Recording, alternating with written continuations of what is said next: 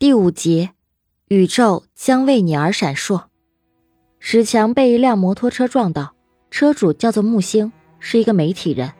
前两天注意到史强被停职的事情，而且他也在调查科学家自杀的事情，希望能够和史强合作。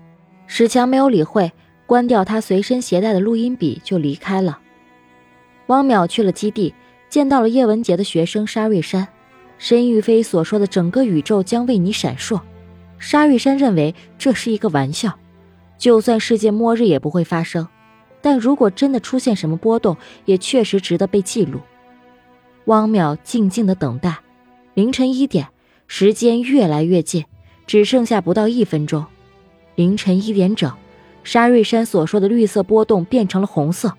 沙瑞生一开始以为是机器故障，直到他发现另外两台也是如此。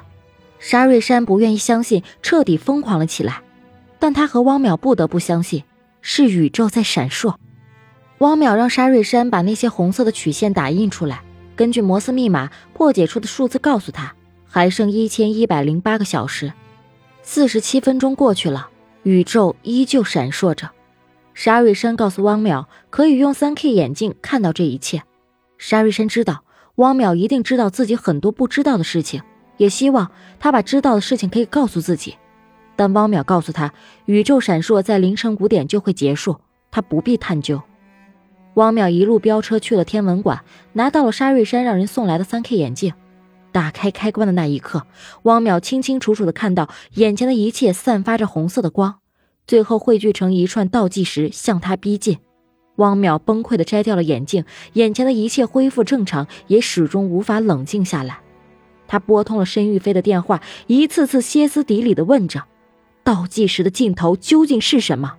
申玉飞回答的只有三个字：“不知道。”石强再次出现，看到他瑟瑟发抖的场景，说要带他去吃饭。他和杨东不一样，汪淼不敢自杀。来到早餐店。汪淼喝了几杯酒，开口把真相告诉了史强。他眼睛里的倒计时，还有申玉飞让整个宇宙闪烁的事情，史强只是觉得扯淡。他是个直肠子，也考虑不到汪淼所说的哲学。他知道这背后一定是有人在捣鬼，但汪淼却说这一切无法用科学解释。他真的很想知道倒计时的尽头是什么。史强很粗俗地说：“大不了回到农耕社会。”老祖宗能这么过，我们也能。史强说：“汪淼应该站直了，别趴下。他们越让你害怕什么，越不能让他们如愿以偿。他们针对汪淼，史强就不能让他轻易的死掉。”史强的话对汪淼的确是像一个救命稻草一样。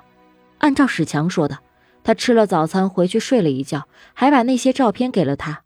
豆豆拉着汪淼讲笑话，汪淼露出了久违的笑容。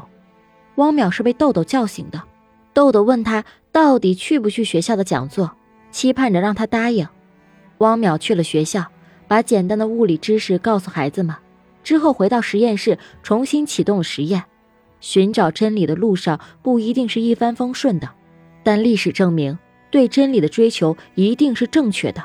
让我们保持追求真理的心，永不放弃。实验重启，倒计时重启，但这一刻，汪淼的眼中。不再害怕。